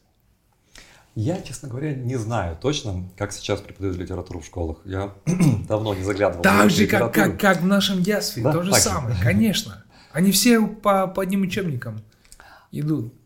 И если бы мне дали возможность э, менять ну вот список книг, которые следует проходить на уроках литературы, и вообще принцип, формат, я бы, наверное, поменял бы э, этот список в сторону тех книг, которые дети и подростки все равно читают. Угу. Ну, то есть в сторону тех книг, которые реально вот в этом возрасте э, хороши и интересны. Вот я, например, в школе, я не прочитал «Войну и мир», и я, то есть ее нужно было прочитать, я ее там через э, пробежал, вот как-то так вот там перелистывая там, по 10-20 страниц, там примерно, чтобы понять вообще, что там происходит. То есть так, пробежался через все два тома, потому что, ну, у меня были книги, которые мне было гораздо интереснее читать в то время. Вот я в ими был увлечен, а «Война и мир» я, ну, вот как-то так. И, э, а, а были книги, есть до сих пор, я понимаю, что э, э, вот я вижу по тем ученикам, с которыми я работал, что есть книги, которые хорошо входят именно подросткам. Угу. Что вот они вот они вот вписываются удачно. Какие? Но тот, тот же самый, например, Селлинджер на пропасть ворожи. Я или, думал, ты скажешь или... Гарри Поттер, к примеру. Ну, Гарри Поттер это для более младшего, мне кажется, поколения. Мне кажется. Okay. Ну, Властелин колец, например, тоже. Он такой более такой э, э, повзрослее немножко. И вот э, есть книги, которые хорошо входят в детском, простите, Есть книги, которые хорошо входят в, детское, э, в детском возрасте, угу. но в, во взрослом уже не так интересны. А есть, наоборот, книги, которые вот в детском возрасте входят с трудом, зато во взрослом кажутся, ну, вот это классно, вот это Хорошо, давай скажем пять книг, которые ты бы обязательно включил в школьную программу, и которые были бы легче, чем та классика, которую дают сейчас. Ну, я бы включил бы Дюму с... Дюму? С, да, с тремя мушкетерами. Я бы включил, наверное, э, «Унесенные ветром» Маргариты Серьезно? Митчелл. Потому что мне кажется, что Дюма... Гражданская война в Америке. Потому что мне кажется, Дюма для мальчиков, а Митчелл для девочек. Вот я по своему опыту знаю, что отлично входит вообще девочкам в Митчелл просто на ура идет. Это такой учебник Скарлетт для девочек. О'Хара, да? да? Это а... феминистический э, первый герой, да? Ну, в принципе, да. Во всяком да. случае, она такая вот, ну, вот девочкам подходит, мальчикам, учебник для мальчиков «Три мушкетера», учебник для девочек э, «Несенный mm-hmm. ветром», я бы включил, наверное, что-нибудь из сказок, там, того же Толкина, потому что это вроде бы сказка, но в целом там тоже много воспитательных каких-то моментов, там тоже а э, игру дружба там и прочее. Ну, «Игра престолов», наверное, рановато для... Э, Тяжеловато, да? Да. Ну и слишком объемная еще, кроме прочего, для, mm-hmm. для того времени. Ну, вот эти вот три вещи бы я точно включил. Это из того, что мы не проходим в школах. Угу. Но есть вещи, которые я оставил. Там того, что Раса Бульбу, я помню, я в детстве в захлеб читал, я бы его тоже... Гоголь, и вообще Гоголя, да, да, «Вечера на хуторе без диканьки», это все такая тоже полусказка какая-то, и она хорошо идет и многое дает в плане понимания литературы. Пушкин. Пушкин отлично, но вот именно проза, вот мне Пушкина очень нравится. Какого-нибудь там Дубровского я поставил тоже. Пиковая дама. Возможно, да. Ну, такой более, из более приключенческих таких вещей. Вот, э, Дубровский веселее, мне кажется, чем пиковая дама. Там все-таки такой разбойник, там, ну вот, это всегда нравится подросткам. Супер. Благородный герой. Супер. Но еще, знаешь, вот то, что, о чем мы с тобой говорили, вообще ли, история литературы, а, перетекание из реализма в модернизм, потом в постмодернизм. Американские авторы это Стейнбек, это Томпсон, это Кенкизи, Битники, 80-е, 90-е, это же тоже... Да, конечно. Это очень, очень важно. крутые, да, такие ребята. При, при этом это все отвергается современной образовательной системой. Это все не считается частью нашей культуры очень трудно, мне кажется, вместить в современную образовательную систему всю хорошую литературу. Но смотри, возникает диссонанс, mm потому что эти молодые пацаны и девчонки, они смотрят американские фильмы, к примеру, mm где уже поднимаются вопросы там, не знаю, межнациональной любви, ЛГБТ, ну, да. геев, ну, да. лесбиянок, а, расовые вещи и так далее, которые в литературе были подняты еще в 70-80-е годы. Просто сейчас в кино они угу. выходят наружу. Соответственно, возникает диссонанс. Люди смотрят кино, где поднимаются одни темы, и сериалы. Они знают числе, предыстории, да? да. А в школе им преподают какую-то херню, угу. которая, знаешь, была актуальна 100 лет, 50 лет назад. Угу. Вот как, как этот вопрос разрешить? Трудно этот вопрос разрешить, потому что реально очень много литературы важной в мире написано. Почему, например, в школе не проходим там Гомера какого-нибудь? Вот он, вот, вот классик, реально классик, да. Там более, сложный, более классичный, чем, да, чем Лев Толстой. Конечно, да, сложный. Мне вот кажется, что э, на уроках литературы, конечно, вот, в принципе, то, о чем ты говоришь, не хватает рассказывания вообще о том, что в мировой литературе есть и, и что можно почитать. Понятно, что не могут дети за время обучения в школе прочитать всю классную мировую литературу, потому что ее слишком много. Человечество давно уже существует, много всего написано. Но можно рассказать о том, что есть, на что можно обратить внимание, ну и какие-то отдельные вещи, которые лучше всего входят в этом возрасте пройти. И здесь мы с тобой конкретно. возвращаемся к тому вопросу, который мы подняли в начале. Мне кажется, что все-таки творчество человека неотделимо от его биографии. И детям нужно преподавать биографию писателей. Потому что основная часть писателей жила офигенной жизнью. Ну, прикольной жизнью. Она не всегда была офигенной, она была трагичной зачастую и полная всяких разочарований и трагедий. Но мне кажется, она будет интересна. Не отделять да. биографию писателя от его творчества. Я бы рассказывал не о биографиях писателя. Вот мне кажется, что интереснее работать от обратного. Интересно, когда вот прочел классное произведение и понимаешь, что оно настолько классное, что хочется узнать и биографию автора. Вот мне вот этот путь больше нравится. Угу. А в школах я бы рассказывал не о биографиях писателя, а скорее ну, о каких-то течениях, о тех же битниках. Чтобы были битники, которые принесли в литературу какие-то определенные новые веяния. Или были какие-нибудь там абриуты, которые начали по-новому работать со словом. То есть и пара примеров каких-то небольших. Дети заинтересовались, пошли домой, прочитали. Не заинтересовались, не прочитали. Ну, не, не, не в их сторону вообще подуло, значит. Как насчет поэзии? Ты увлекаешься поэзией? Или ну, ты только по прозе? Я когда-то давно писал стихи, но я их писал больше для песен, э, для музыки. Uh-huh. А не пишу их очень давно, но я занимаюсь переводами поэзии. То есть для меня поэзия осталась в переводах. Ну и плюс я читаю, конечно. Я современную поэзию знаю довольно неплохо. Можешь что-нибудь процитировать? Ну, я могу, например, старое цитировать как, наверное, странно. Могу прочитать стихотворение какого-нибудь из... Вот Айгерим тоже, например. Я про нее okay. говорил сегодня. В коробке из-под немецкого шоколада мать прячет бирки, зубы, первые волосы, сына, живущего в пределах города, звонящего в выходные уставшим голосом. Когда приходит этот уже мужчина с руками в венах, с букетом цветов дешевых, она наливает чашку до половины, чтобы он поскорей ушел. Классно, классно, классно. Книга «Любовь». А, не, подожди. «Любая любовь». Любая любовь. Да. Любая любовь. Расскажи историю, которая за ней стоит. Давай покажем нашим зрителям. Это первая моя книга из тех, которые вышли в России.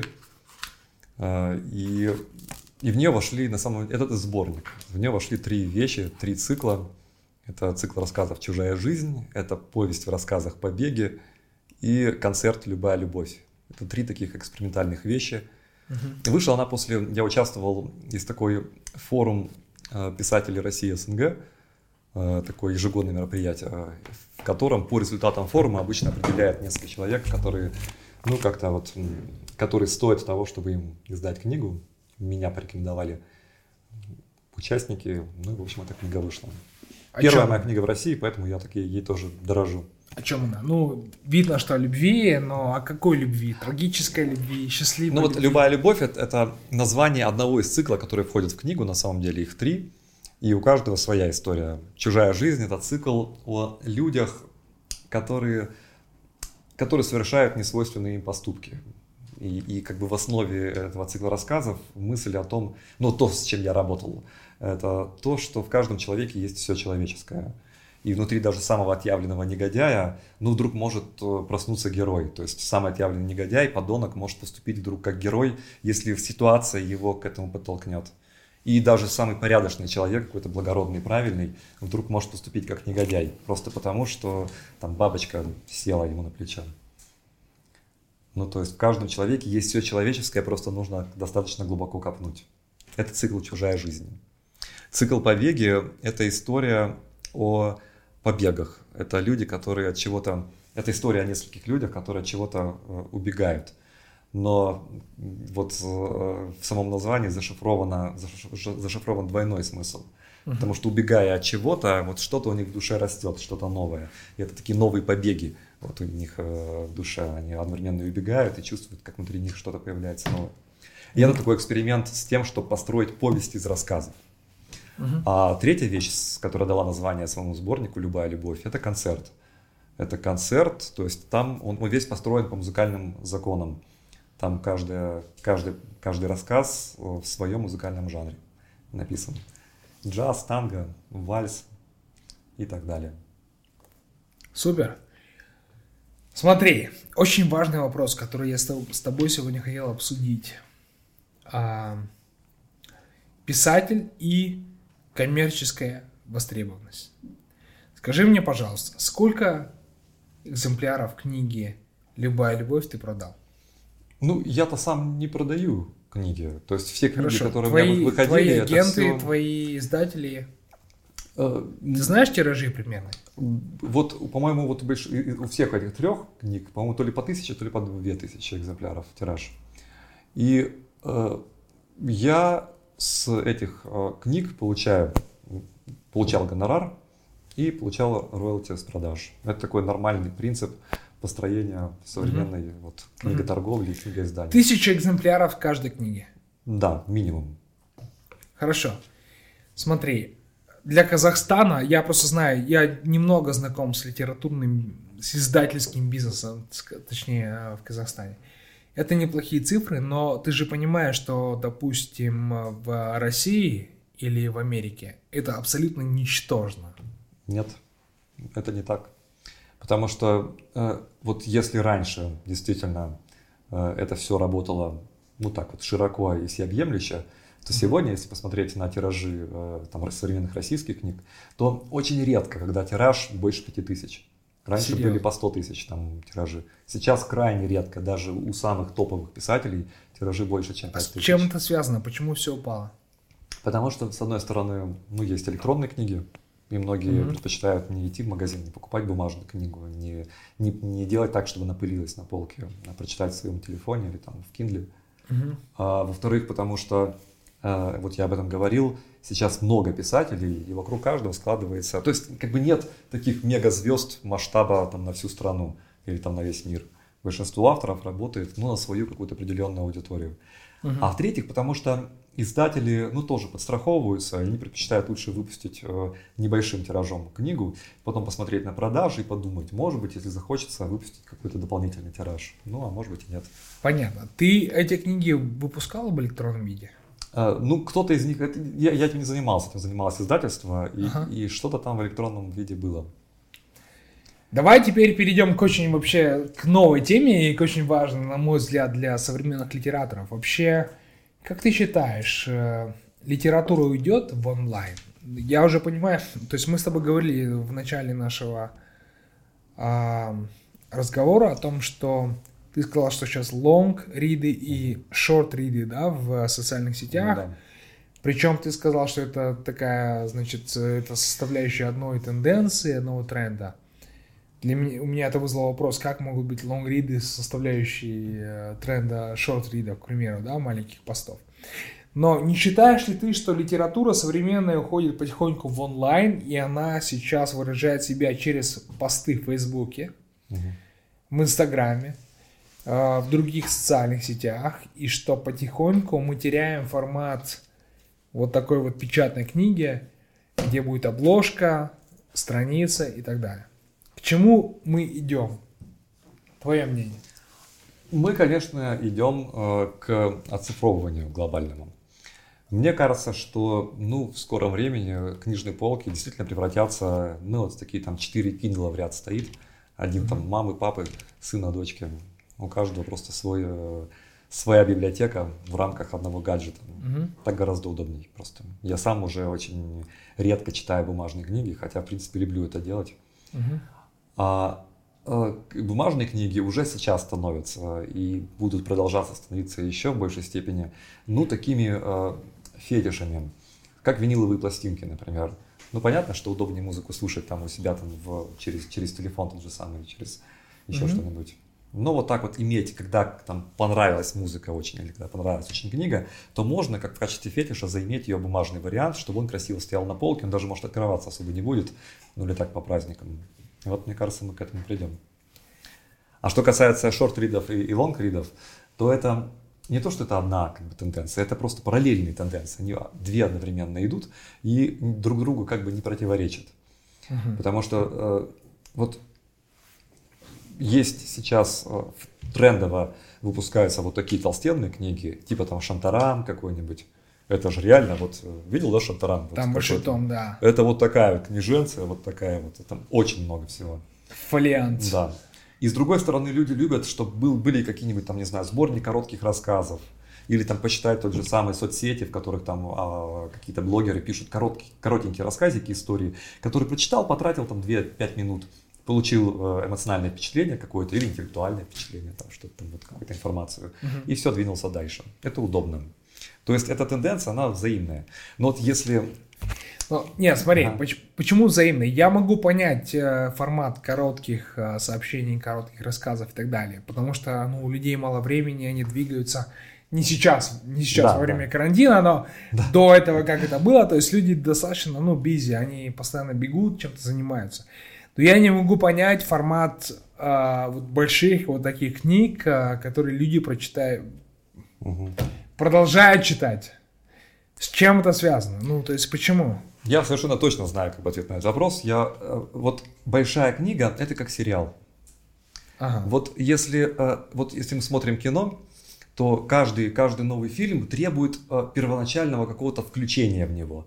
То есть нужно как бы включиться, понять, в чем там сюжет начальный какой-то, там привыкнуть к стилю режиссера. То есть к середине фильма там уже все разобрались, уже там все нормально нам пошло, все, а потом фильм заканчивается. Угу. И как-то, ну все, только привык, а он уже закончился. А сериалами все удобней. То есть в него один раз включился, и потом уже можно по накатанной смотреть следующую серию, следующую, следующую, следующую. И так, пока он идет, слава богу. Там «Игра престолов» шла, шла, и все с удовольствием смотрели новые серии, потому что все уже знают предысторию, все там вот погружены в это. Также с Шантарамом или какими-то толстыми книгами. Чем вчитываться в новый стиль нового автора, пытаться понять, в чем там суть. Вначале разобрались, и потом по накатанной. Каждая новая глава, новый, э, новая серия сериала. Ты согласишься с утверждением, что современные сериалы потихоньку замещают собой книги, Кино. романы? Ну, по сути, это да. Вот она, это вот тенденция туда же. Ну, то есть, мне кажется, современные сериалы замещают собой кино. Вот они будут замещать собой кино, вот все меньше, мне кажется, будет становиться фильмов, все больше сериалов.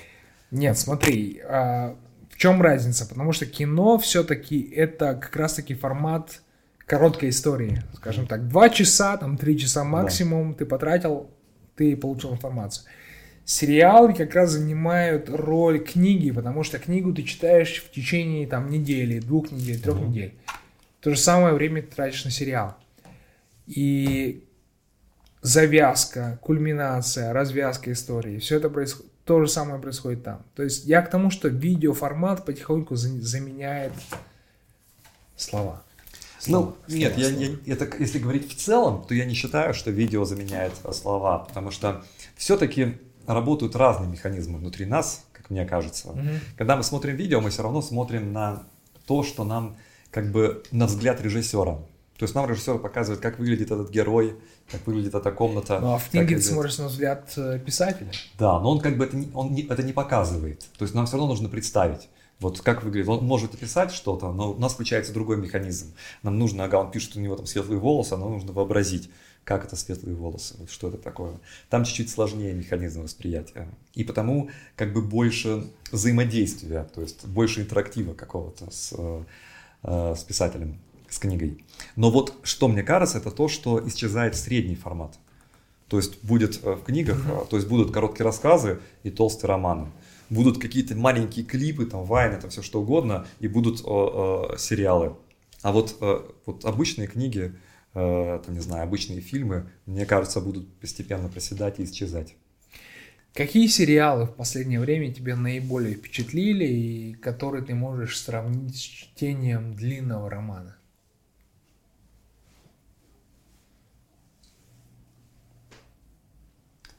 Ну, вообще немало хороших сериалов сейчас снимается. Топ-3.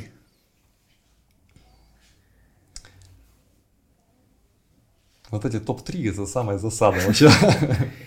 Хорошо. Ну, из ну, того, что в последнее время тебя наиболее впечатлило, понравилось. Ну, мне, мне нравятся шведы, например. Мне кажется, что скандинавские вообще сериалы очень так э, лихо снимают. Лили Хаммер.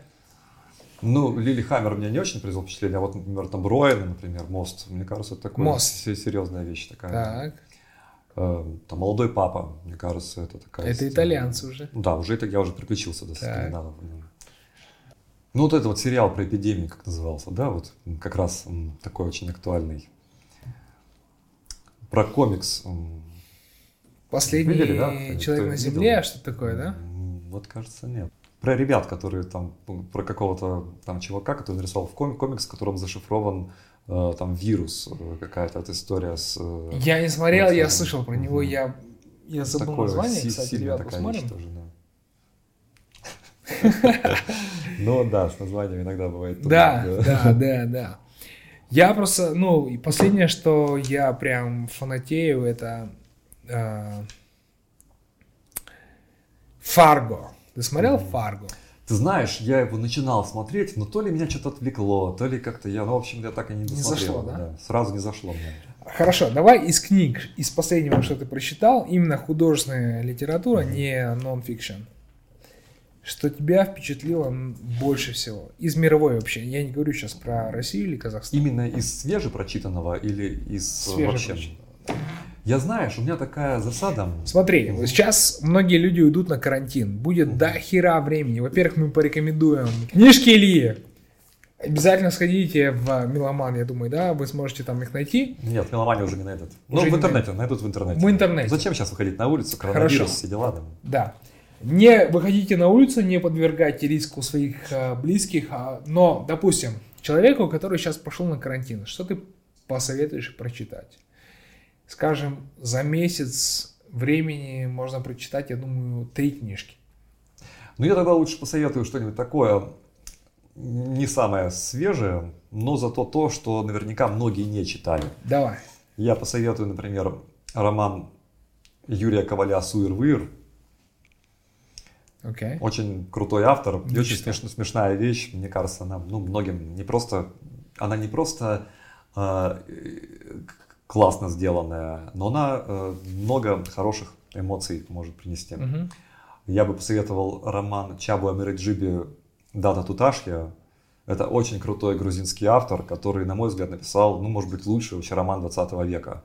Вот это такой роман, который, вот, ну, мне кажется, каждый человек должен прочитать для того, чтобы... Грузинские авторы, серьезно. Да, Чабу Амириджиби. Ну, это как бы он советский грузинский автор, он умер несколько лет назад, умер очень в пожилом возрасте. Угу. Ну, вообще, это очень крутой чувак с потрясающей судьбой, он там всю жизнь просидел в лагерях, все время из этих лагерей бегал, э, очень удачно бегал, потому что один раз бежал, ну, куда-то аж до Днепропетровска, и там устроился на работу, стал сначала сотрудником какого-то завода, а потом директором этого завода, потом его отправили куда-то за границу, и вот когда собирались отправлять за границу, выяснили, что он, оказывается, беглый каторжник, опять его в ссылку отправили, и он опять оттуда сбежал. Ну, то есть он всю жизнь, в общем, провел в бегах где-то.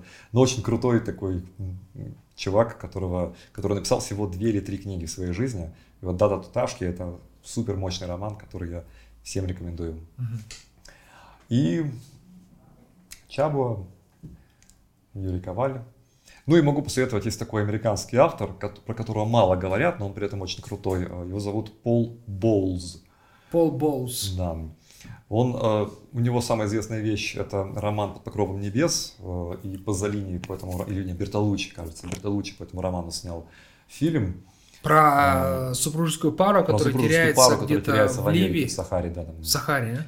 Да, но на мой взгляд, э, это роман, ну он такой самый раскрученный у Болза, но у него гораздо лучше рассказы. Вот у него есть там целый ряд сборников рассказов, которые очень круто сделаны. Тоже рекомендую к прочтению. Отлично.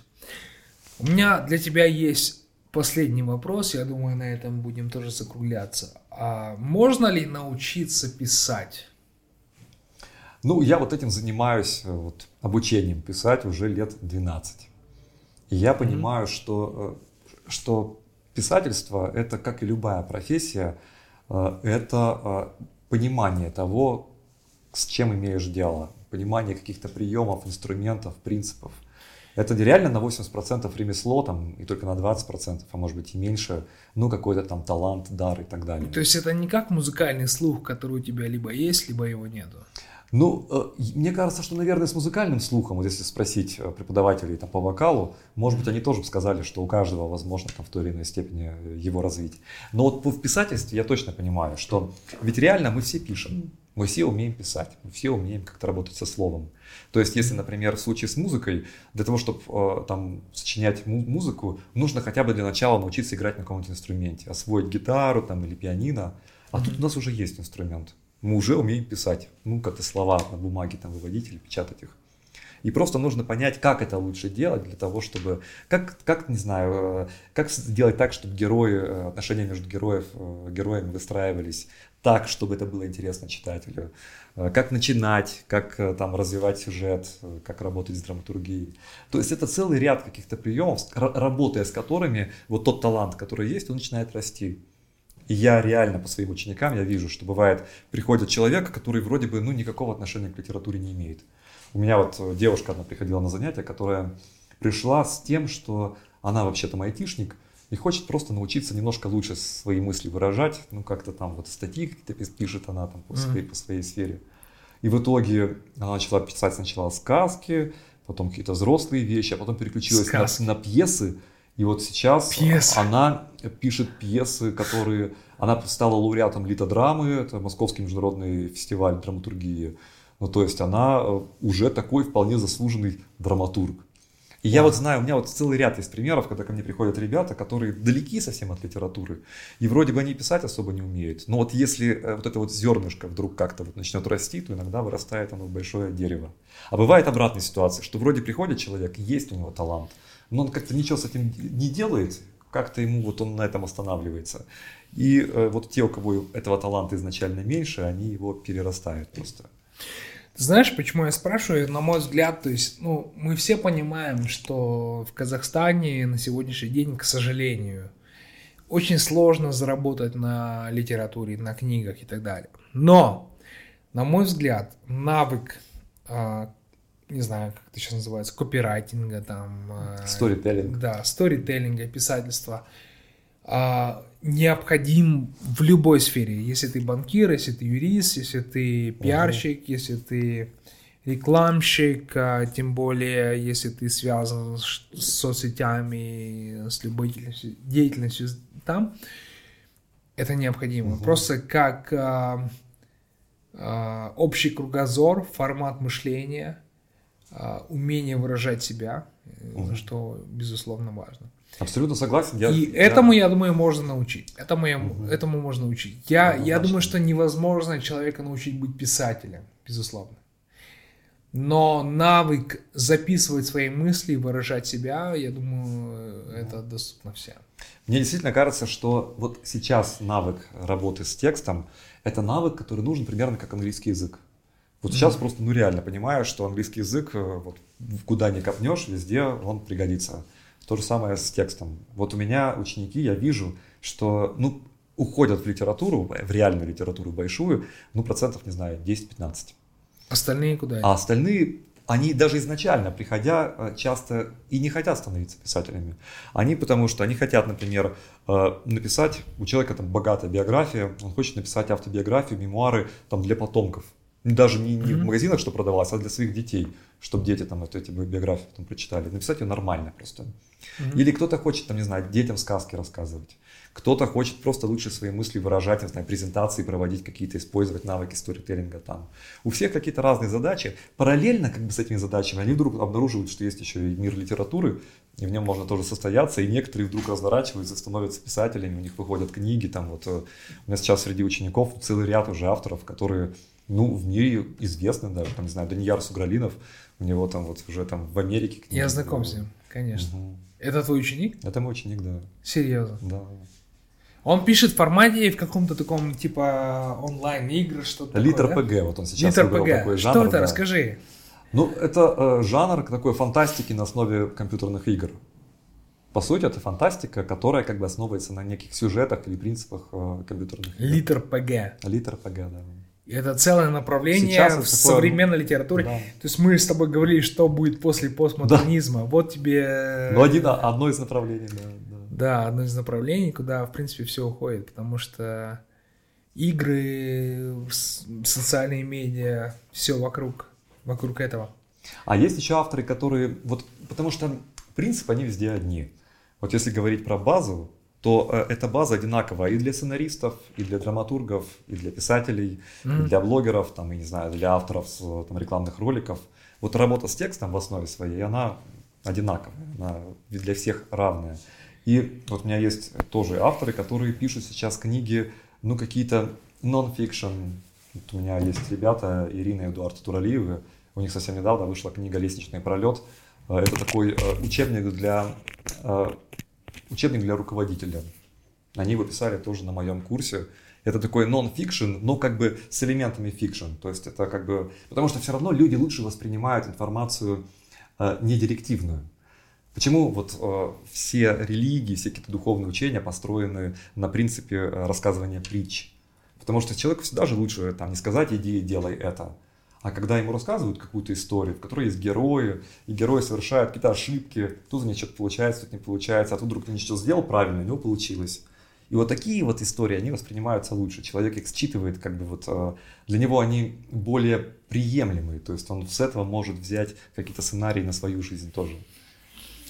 Смотри, я все очень хорошо понимаю про сторителлинг и истории, но как ты думаешь, времена, когда книги меняли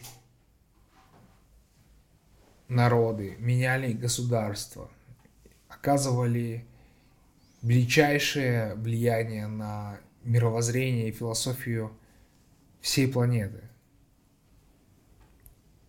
Последний, наверное, пример это, ну не знаю, там «Капитал» Маркса, к примеру, да, это ну, из нонфикшена. Я уже не говорю про Библию, про Коран, про э, архипелаг ГУЛАГ, к примеру, да, который, на мой взгляд, разрушил СССР. Э, времена великих книг, которые меняют направление развития цивилизации человека. Они ушли в прошлое? Ты знаешь, мне кажется, что великие книги это вот не, не, не те, которые, э, ну, как бы меняют мировоззрение, а те, которые, ну, каким-то образом умеют собрать воедино и высказать какую-то очень, какие-то очень важные, э, ценностные вещи, которые вдруг человечество осознает, что, э, что до прочтения этой книги вот эти вещи были как бы неосознаваемыми. А тут они вдруг воплотились в слова, и это знание стало таким более понятным каким-то. Вот и все прочитали и поняли, да, это же правда, вот так вот все. И вот наконец-то, как будто этот автор что-то открывает, mm-hmm. какие-то какие-то вещи. И мне кажется, что это как бы скорее а, работа такая очень творческая и, и как раз вот фикшеновая, и такие книги будут. Мне кажется, что они не так часто возникают, но они будут обязательно. Ну, потому что человечество все равно развивается. И, и себя узнает лучше, и мир узнает лучше. И это, это нужно, чтобы вот это знание, оно находило воплощение в, э, в историях. Чтобы это не было только, там, не знаю, там, в научных формулах или еще в чем-то. Нужны истории, нужен сторителлинг. Тебе не кажется, что в нынешних условиях, после коронавируса, в той реальности, в которой мы проснемся, я, я думаю, скоро, должна появиться книга, которая определит э, новое направление человечества? Ну, она должна скоро прийти. Потому что однозначно сейчас вот все меняется. Вот есть же ощущение, да, что сейчас происходят какие-то глобальные изменения. Безусловно. Значит, мне кажется, и в искусстве, и в литературе будет что-то меняться, а значит, будут возникать новые какие-то шедевры. Спасибо тебе за сегодняшний разговор. Всегда, Друзья, записывайтесь к Илье на курсы. Кстати, как тебя можно найти? Ты в соцсетях?